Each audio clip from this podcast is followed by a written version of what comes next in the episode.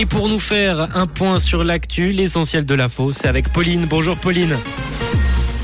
Bonjour à tous. L'acheminement du gaz est mal protégé en Suisse. Des températures particulièrement élevées affectent les compétitions de ski dans le pays et des averses attendues cet après-midi.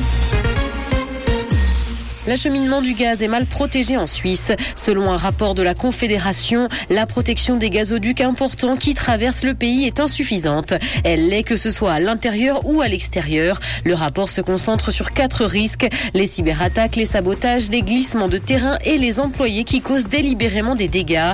Les experts en viennent à la conclusion qu'il faut des normes minimales pour mieux sécuriser les installations de surface. Ils exigent d'ailleurs que la Suisse rattrape son retard et préconisent notamment la mise en place enquête de sécurité.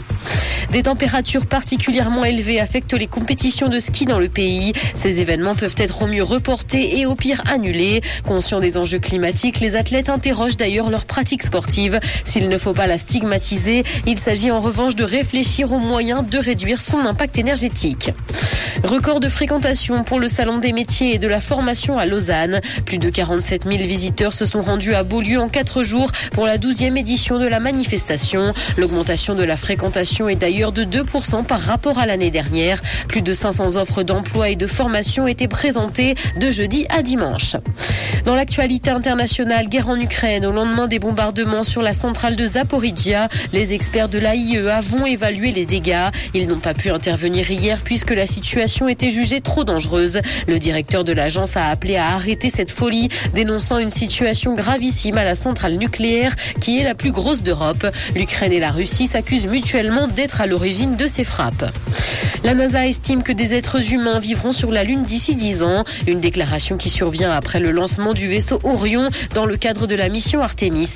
Le but établir une présence humaine durable sur le satellite en commençant par celle des scientifiques. La capsule ne va pas atterrir sur la Lune mais va s'aventurer 64 000 km derrière elle. C'est une réelle avancée en matière d'exploration.